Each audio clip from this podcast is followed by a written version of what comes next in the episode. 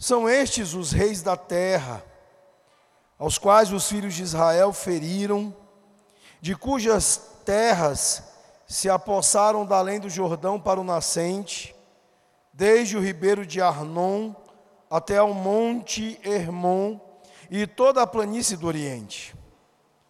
Seom, rei dos amorreus, que habitava em Esbom e dominava desde Aroer, que está à beira do vale de Arnon, e desde o meio do vale a metade de Gileade até ao ribeiro de Jaboque, limite dos filhos de Amon, desde a campina até o mar de Quinerete para o oriente, e até o mar da campina, o mar salgado para o oriente, pelo caminho de Bet-Gesimote, e desde o sul abaixo de Asdote e Pisga, como também o limite de Og, rei de Bazã, que havia ficado dos Refaíns e que habitava em Astarote e em Edrei, e dominava no monte Hermon e em Salca e em toda a Bazã até o limite dos Jerusitas e dos Maacaítas, e metade de Gileade, limite de Seom, rei de Esbom, Moisés, servo do Senhor, e os filhos de Israel feriram a estes, e Moisés, servo do Senhor, deu esta terra em, em possessão aos Rubenitas, aos Gaditas e à meia tribo de Manassés. São estes os reis da terra, aos quais Josué e os filhos de Israel feriram daquém do Jordão para o ocidente, desde Baal-Gade, no vale do Líbano, até o monte Alaque, que sobe a Seir, e cuja terra Josué deu em possessão às tribos de Israel, segundo as suas divisões. Vamos orar mais uma vez, queridos. Senhor nosso Deus e nosso Pai, ó Deus, nós estamos com a tua palavra aberta, Senhor. E, ó Deus, nós queremos neste momento te pedir que a explicação dela, a sua exposição, Ó Deus, bem como suas aplicações sejam conduzidas, ó Deus, dirigidas, e a elas dado um melhor direcionamento e proveito pelo Santo Espírito de Deus. Que o Espírito Santo, ó Deus, poderosamente nos conduza neste momento. E que a tua palavra, ó Deus, ela vá ao profundo dos corações das tuas filhas e dos teus filhos, para os abençoar, para os instruir, para lhes dar, ó Deus, caminho e esperança. É o que nós te pedimos, ó Deus. Que a tua palavra, ó Deus, revele a eles a glória de Jesus e anime-os na esperança que temos no nosso Salvador. É o que te pedimos, ó Deus, no nome dele, do Senhor Jesus Cristo. Amém, ó Deus. Meus irmãos, nós lidamos com alguma frequência com o texto das Escrituras que às vezes nós nos perguntamos por que, que este capítulo está fazendo aqui na Bíblia, por que, que ele está aqui. Porque muitas vezes nós temos dificuldades de entender e de perceber como estas passagens mais estranhas para nós, e para alguns até entediantes, elas poderiam ensinar algumas coisas ou ensinar algo de importante para a vida de fé. O texto que nós temos hoje, capítulo 12 de Josué, é um destes textos. Um destes capítulos pelos quais muitos crentes coçam a cabeça, seja pelo tédio, seja por não perceber neles as instruções, as lições práticas que o Senhor Deus tem para as suas vidas. Listas sempre são alguma dificuldade para as pessoas aqui nas Escrituras. Listas como essas parecem ser é, tediosas, parecem ser muito distantes do tipo de texto bíblico que irá ensiná-lo sobre como viver como cristãos no mundo, ou como viver nos nossos vários relacionamentos, ou como adorar a Deus, ou como dar testemunho efetivo aos não salvos. Muitas vezes nós olhamos para essas listas e simplesmente passamos por elas rápido demais. Eu posso assegurar a vocês, meus queridos, que o que está relatado aqui no capítulo 12 não é tédio, nem para os cananeus, nem para os israelitas e nem para vocês. Longe disso, se nós empregarmos muito além da nossa imaginação, se nós empregarmos a compreensão do texto, se nós trabalharmos neste texto, nós veremos coisas aqui muito preciosas. Um texto que está carregado de peso, de glória, não apenas pelos aspectos militares que nós encontramos aqui, mas também pelos aspectos históricos e pelo que a história nos revela. O que nós veremos hoje, que a história nos revela, tanto ela ser uma história de juízo, como ser uma história de bênção. De tanto trazer o juízo e o julgamento de Deus, como trazer a salvação e trazer as bênçãos de Deus. A história o tempo todo está trazendo-nos salvação e julgamento. Mas não apenas isso, aqui nós veremos que a própria história que temos diante de nós, ela é uma grande ilustração da vida cristã, da vida para o povo de Deus. O texto ele está aqui fazendo uma transição entre partes do livro de Josué. Nós vemos estar sendo concluída aqui a sessão que começou desde o capítulo 5, versículo 13, mostrando que aqui nós vemos a conquista da terra sendo completada e iniciando-se a distribuição da terra. A força militar dos estados cananeus, tanto ao norte quanto ao sul, ela foi quebrada em uma longa série de batalhas que finalmente está dando toda a terra ao povo de Israel. O capítulo 12 ele está mantendo aqui um resumo, uma conta destas conquistas. Ele traz o, reli, o, o registro, o relato, em resumo, das muitas derrotas que Israel infligiu aos seus inimigos cananeus. Ele está através destas designações, destes resumos da conquista, mostrando-nos que o Senhor foi fiel à sua promessa feita a Abraão e que fora repetida ao longo do tempo ao povo, especialmente durante os anos do deserto. Até a última aldeia ou cidade, e até a última fronteira, passando por cima desta colina aqui e descendo aquele vale ali, como diz o verso 8, vejam comigo, tudo está sendo conquistado. A saber o que havia na região montanhosa, nas planícies, na Arabá, nas descidas das águas, no deserto e no Neguebe, onde estava o Eteu, o Amorreu, o Cananeu, o Ferezeu, o Eveu e o Jebuseu. Tudo isto, toda a terra havia sido conquistada, havia sido tomada e agora está sendo aqui distribuída às tribos de Israel. Uma coisa importante, meus irmãos, é que este era um lugar habitado por muitos povos. E agora ele será habitado pela unidade de Israel, por um só povo. E agora o que nós vemos é que Israel, o povo de Deus, ocupa esta região. E a narrativa deixou claro até este ponto que eles conquistaram não porque eram grandes guerreiros ou grandes conquistadores, mas porque o Senhor Deus, os abençoando, os levou a estas conquistas e não apenas para o fim de os abençoar, mas também com o propósito duplo de julgar estas nações, de condená-las pela sua perversidade e maldade. Não há aqui nenhuma ostentação típica nesta lista que você vai encontrar nas outras listas do mundo antigo. Então, vemos a história nos apresentar aqui as ações de Deus, e isso se dá através de duas coisas.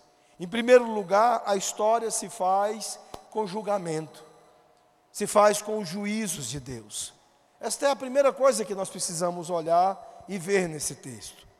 Meus irmãos, para que não esqueçamos, a derrota deste povo, a destruição destes reinos, foi um julgamento divino executado sobre um povo perverso, iníquo, cruel a sociedade deles era uma sociedade cruel, opressiva para os pobres, sexualmente perversa, idólatra.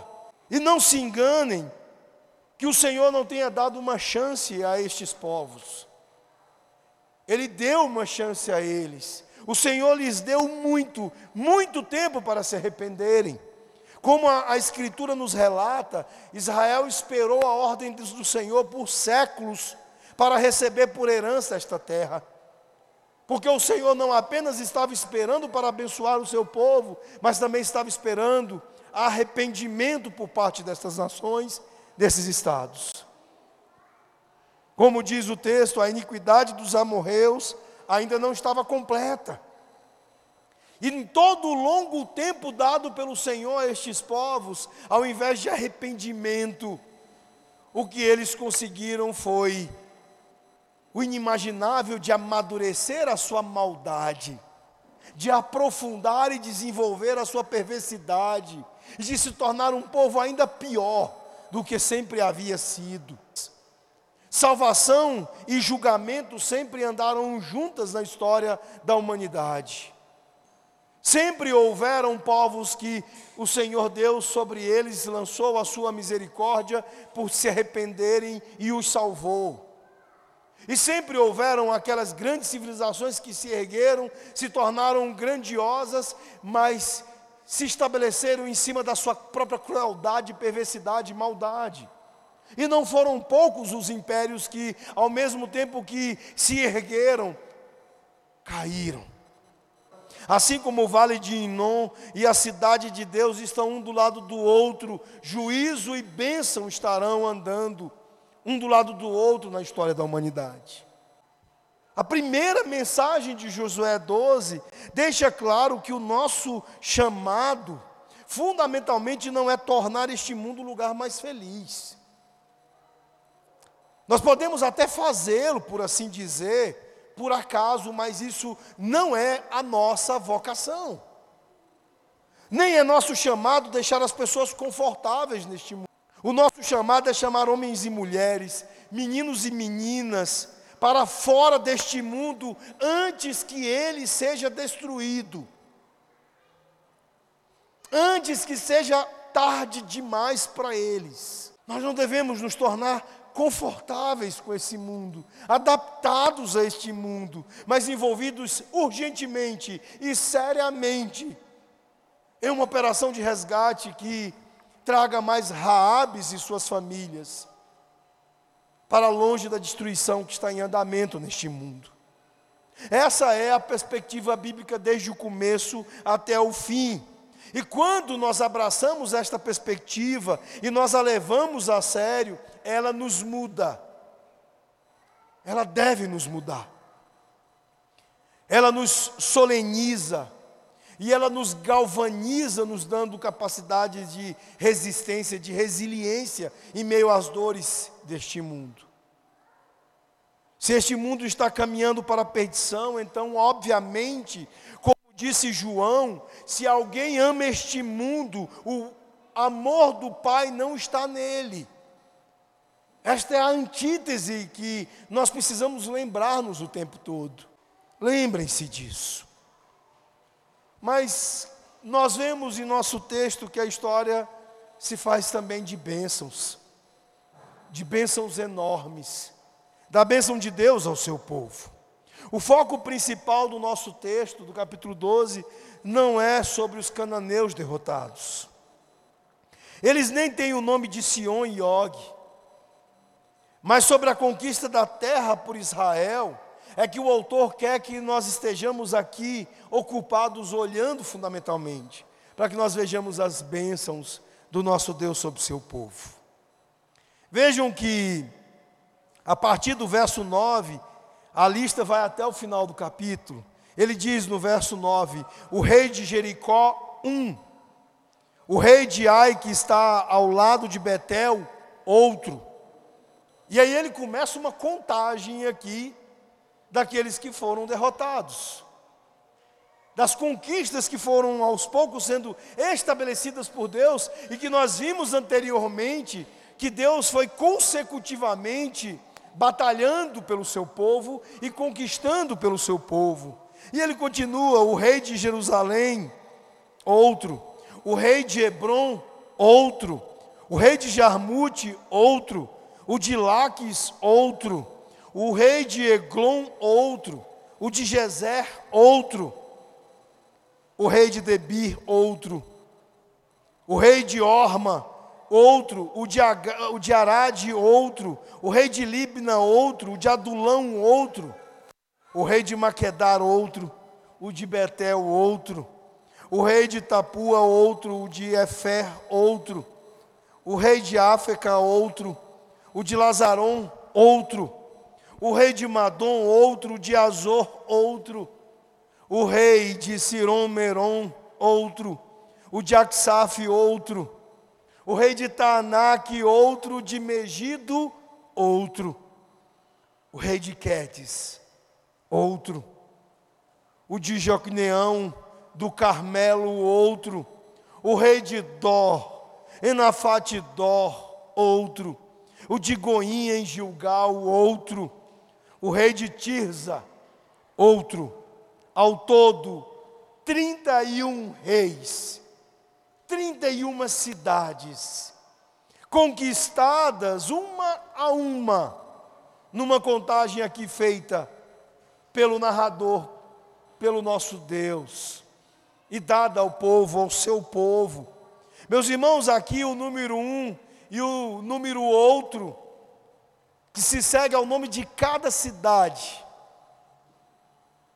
eles parecem entediantes, estranhos. Mas estes versículos eles dizem como se o povo estivesse diante do narrador e eles fossem contando as 31 conquistas, uma a uma. É como se o narrador estivesse dizendo: contem comigo. E aí de Jericó, um, até chegar, meus irmãos, ao rei de Tirza, até chegar à conquista de Tirza e dizerem 31. 31 cidades, 31 reis conquistados pelo Senhor. Lembrem-se, assim que Josué foi escrito, esse texto ele por muitos séculos ele foi lido lido e as pessoas ouvindo a sua leitura de muitas maneiras. Eles não tinham a Bíblia como nós temos hoje, em nossas cabeceiras, podendo trazê-las para a igreja como nós trazemos. Não, meus irmãos, eles ouviam na lida na sinagoga, no templo, no sábado e nos dias de festas. E eles teriam ouvido estas listas das cidades conquistadas de Canaã, ouvindo uma a uma e contando em sua mente enquanto a lista era lida.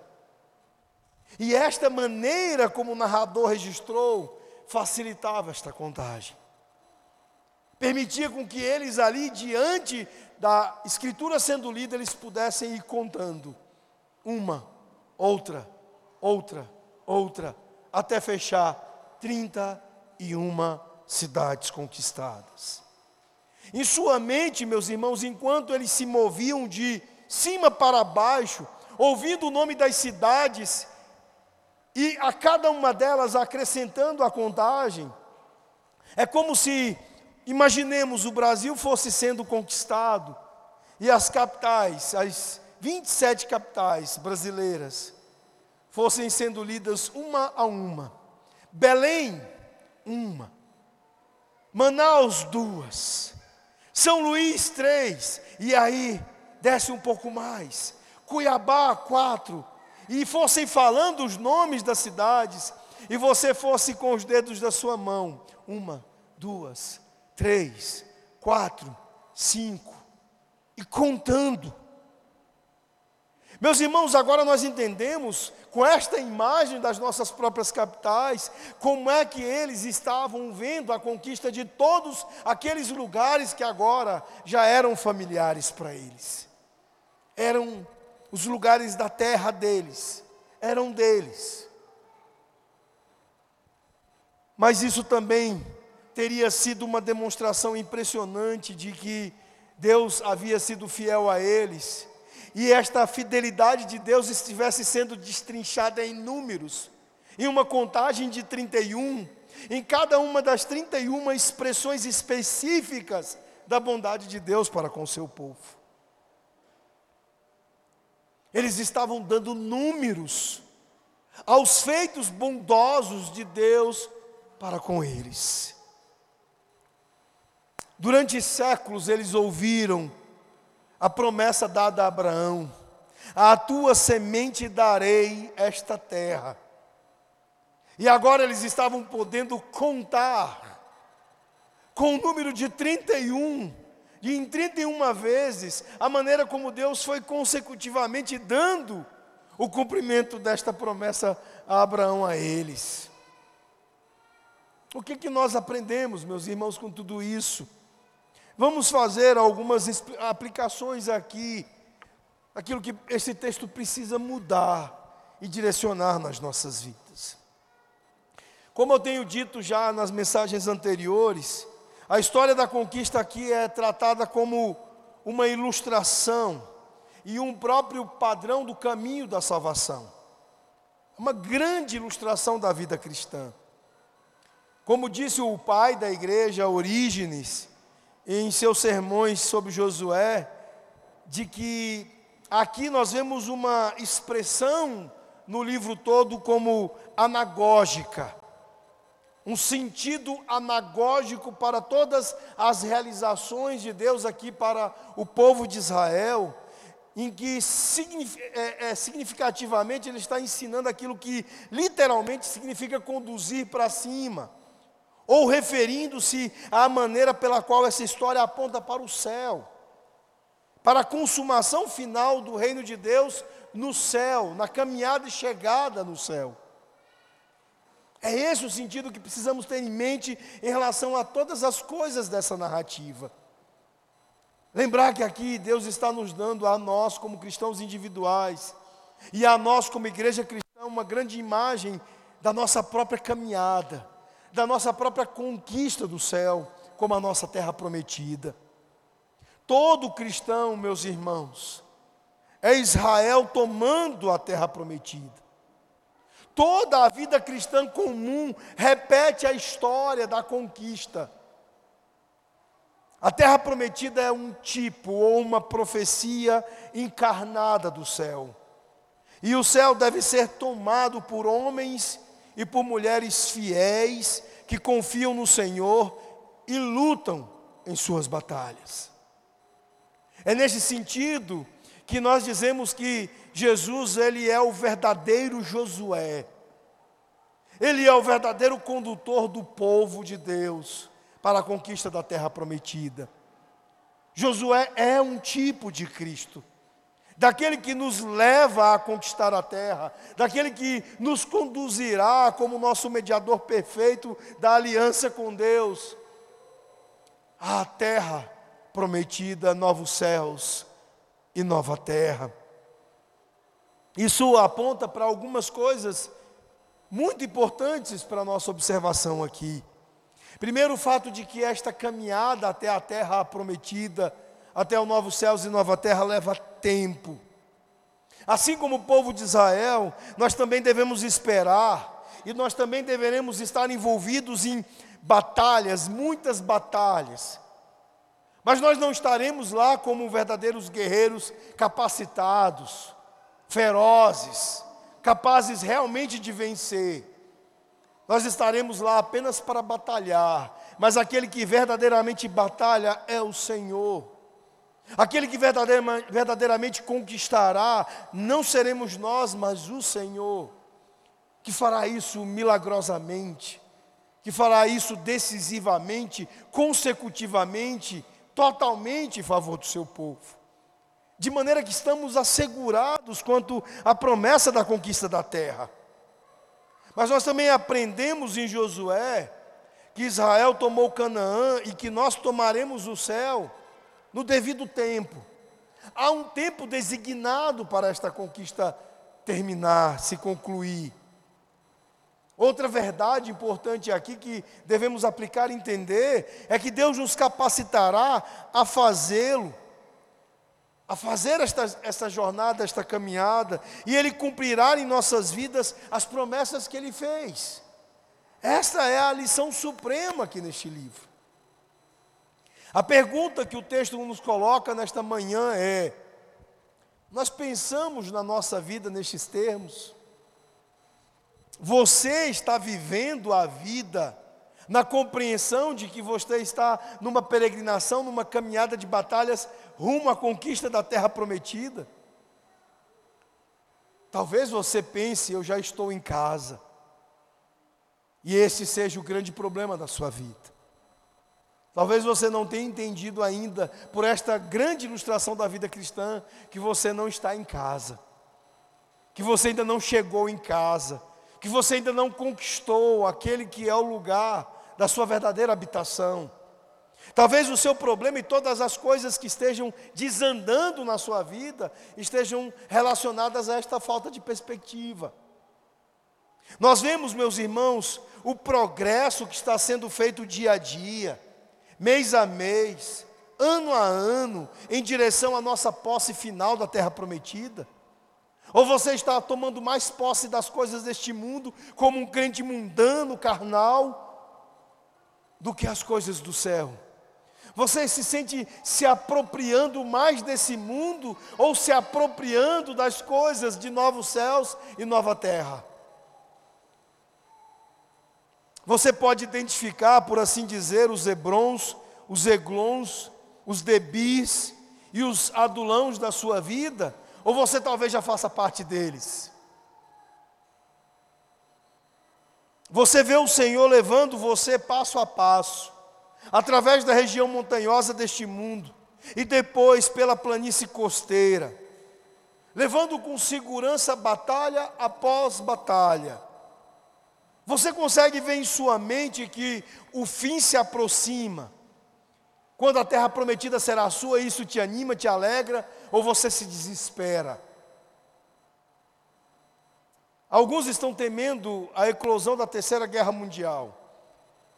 Quando a, a, a, os abutres da extrema imprensa noticiam alguma coisa lá do, do, conflito entre a Ucrânia e a Rússia, ah, a Rússia acabou de conquistar a cidade onde tem a maior usina nuclear da Europa. Aí os crentes mundanos, eles, ah, Estou apavorado. Ai, que medo. Meus irmãos, este é o problema da falta de perspectiva. Crentes que estão tão afeminados quanto este mundo. Crentes que estão mundanizados até a tampa por este mundo. Crentes que, ao invés de enfrentarem Adulão, estão sendo cooptados por Adulão. Crentes que, ao invés de batalharem contra Jericó, estão se alegrando e se refestelando em Jericó. Crentes que perderam a perspectiva, que perderam a compreensão de que são peregrinos, e quanto mais próximos nós estivermos do fim, mais próximo nós estaremos do nosso Senhor da nossa casa, da nossa terra, da terra prometida, de novos céus e nova terra. Maranata, vem Senhor Jesus, que vem o fim. Para ele, para nós, para eles é terrível. Para nós, meus irmãos, é o dia que tanto ansiamos, é o dia que aguardamos. A vida ela pode parecer muito comum, boa parte do tempo. De fato, parece. Nada terrivelmente significativo parece estar acontecendo para muita gente. Estamos envolvidos nos detalhes de nossa vida, isso é fato em, em alguma medida. Mas a sensação que temos, meus irmãos, é que em boa parte do tempo a perspectiva está completamente errada, distorcida. Os dias passam, os meses e depois os anos, mas não estamos conscientes ou mal estamos conscientes do fato de que estamos dia a dia, ou tomando a terra prometida, ou nos aproximando do dia do julgamento. Que estamos nos aproximando cada vez mais do dia em que ou a terra será completamente nossa, ou estaremos diante de Deus para prestar contas, para enfrentar o grande juiz de toda a terra. Nós deixamos de ver, no meio destas coisas também, como crentes, aquilo que Deus tem feito por nós.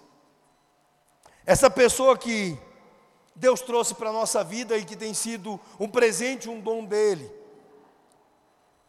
Este encontro que nós tivemos com ele ou ela, nossas esposas, os maridos das esposas, os nossos filhos, a forma como nós podemos servi-los desta ou daquela forma.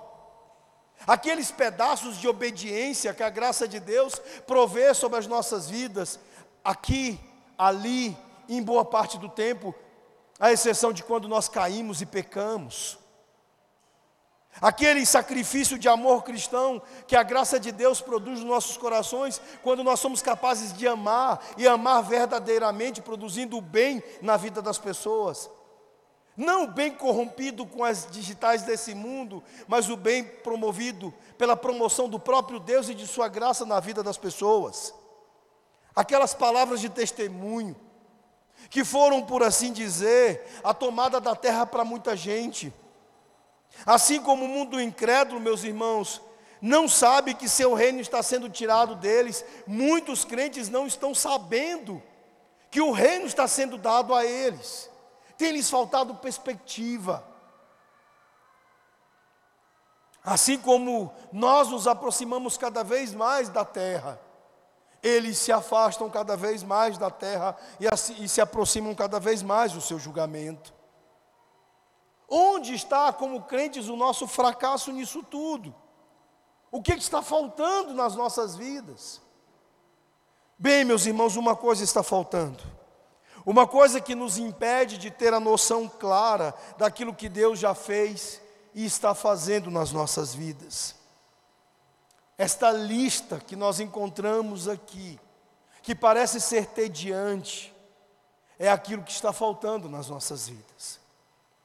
Está nos faltando a capacidade de contar, de contar de maneira específica e de dizer de maneira específica a maneira ou as maneiras como Deus tem nos abençoado a maneira como Deus tem nos conduzido, a cada dia estarmos mais próximos e mais próximos e mais próximos da nossa casa, da nossa terra.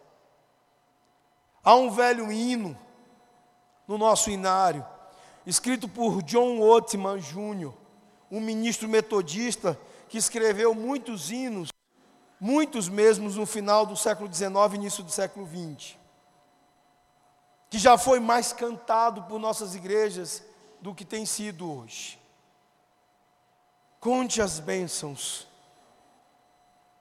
conte-as todas elas, muitas elas são. Era isso que o narrador estava fazendo. Como John Ottman, Johnson Ottman Jr., ele estava contando as bênçãos do Senhor e dizendo ao povo que fizesse isso. Literalmente dizendo a eles que contassem as bênçãos do Senhor uma a uma, uma, outra, outra, outra. Nós encontramos muito disso na Escritura.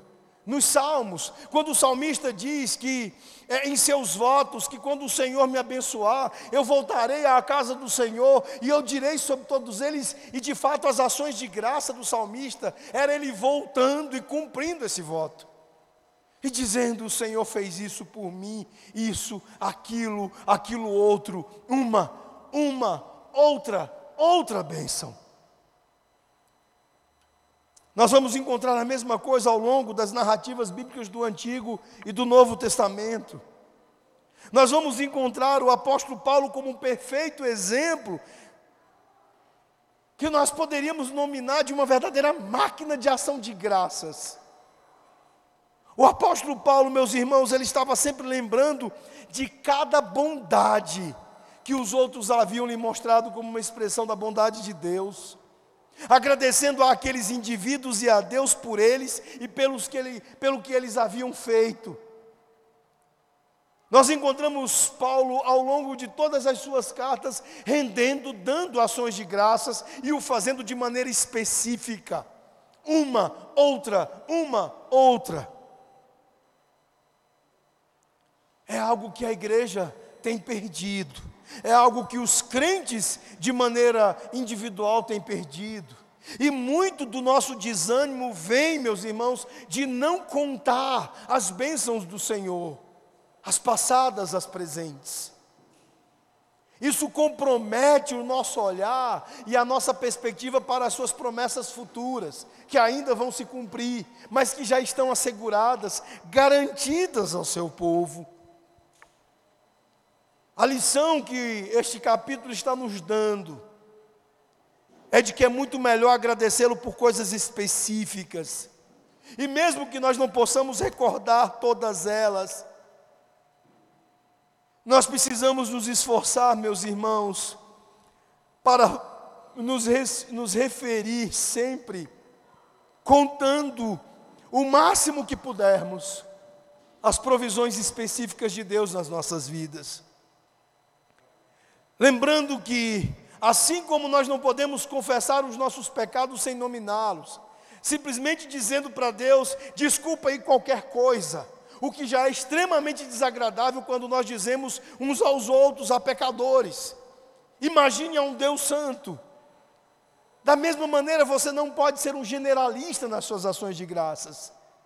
Você precisa ser alguém específico ao dar graças a Deus, ao render graças ao seu Senhor. São muitas as promessas de Deus que você tem claras como sendo cumpridas nas suas vidas. Ele nos prometeu estar conosco até o fim dos tempos. E nós sabemos que Ele tem estado conosco. Ele diz que aquele que começou a, boa obra em vós, o fará completa no dia de Jesus Cristo. E nós temos experimentado isso e sabemos que isso vai se completar. Ele disse: a todos nós buscar em primeiro lugar o seu reino e a sua justiça, e todas as coisas nos serão acrescentadas, e aqueles que têm priorizado o dia do Senhor, priorizado a adoração, priorizado o seu reino, sabem que enquanto dormem, Deus os providencia. Comida, abrigo, roupas, as coisas necessárias. Porque afinal de contas, peregrinos não precisam de muita coisa. Esta não é a nossa casa. Nós estamos caminhando para a nossa casa, onde a verdadeira riqueza lá, estará lá para nos aguardar. Meus irmãos, nós não nos treinamos para reconhecer as vitórias de Deus em nossas próprias vidas. Nós podemos facilmente ver e sentir os nossos problemas, os cansaços das muitas batalhas mas ter dificuldade de ouvir a chamada das cidades conquistadas. E nós precisamos praticar, treinar nossa mente e nossos corações para se lembrar de cada uma destas cidades, de cada uma destas batalhas conquistadas por Deus em nossas vidas. Essas vitórias em Canaã, elas prenunciam as vitórias diárias da vida cristã. E a vitória final de todos os cristãos e da igreja cristã, quando o reino de Deus tiver vencido a oposição desse mundo. Isso deve encher os nossos corações hoje, agora, de louvor e de gratidão e de ações de graças específicas. Nesta manhã eu quero que você saia daqui sabendo e lembrando que o homem ou a mulher agradecido, o homem ou a mulher cristão que está sempre buscando louvar ao Senhor, é o homem ou a mulher cristã que estão mais conscientes da presença do Senhor em sua vida. Quanto mais louvor você tiver em seus lábios, vindo e jorrando do seu coração, mais você tem percepção da presença de Deus. E o inverso também é verdadeiro. Quanto menos louvor, menos sensação, percepção da presença de Deus na sua vida. O homem ou a mulher que tem a percepção da presença de Deus é o homem e a mulher mais feliz por isso. É nas ações de graças, meus irmãos, que nós sentimos mais poderosamente a presença do Senhor conosco.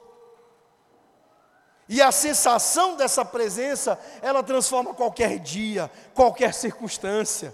É isso que nós estamos aprendendo dos ucranianos crentes. A Ucrânia é um dos países europeus com maior número de cristãos verdadeiros. E isso está se provando com a guerra. Esta é uma das coisas que Deus está usando esta guerra para mostrar ao mundo.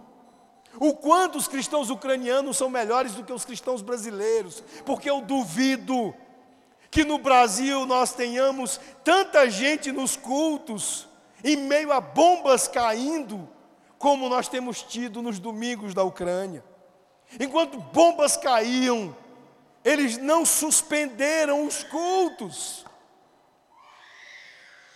Os cultos e a adoração na Ucrânia foi mantido. Você tem imagem, vídeos disso.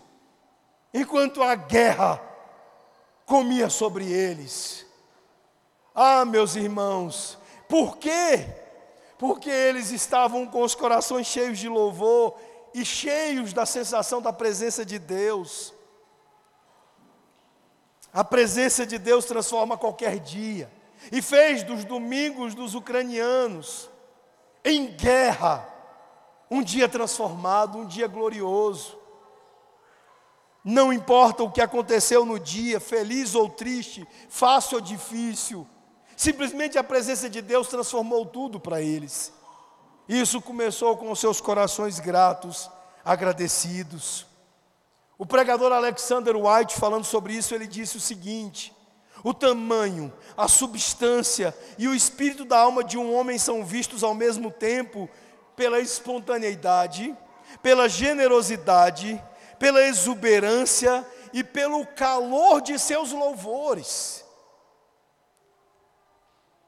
Assim como a pequenez e a mesquinhez e o mau humor da alma de outro homem nos é revelado por sua desprezível ingratidão a todos os seus benfeitores. O próprio Deus Todo-Poderoso habita os louvores de Israel. Deus estava habitando os louvores do povo ucraniano.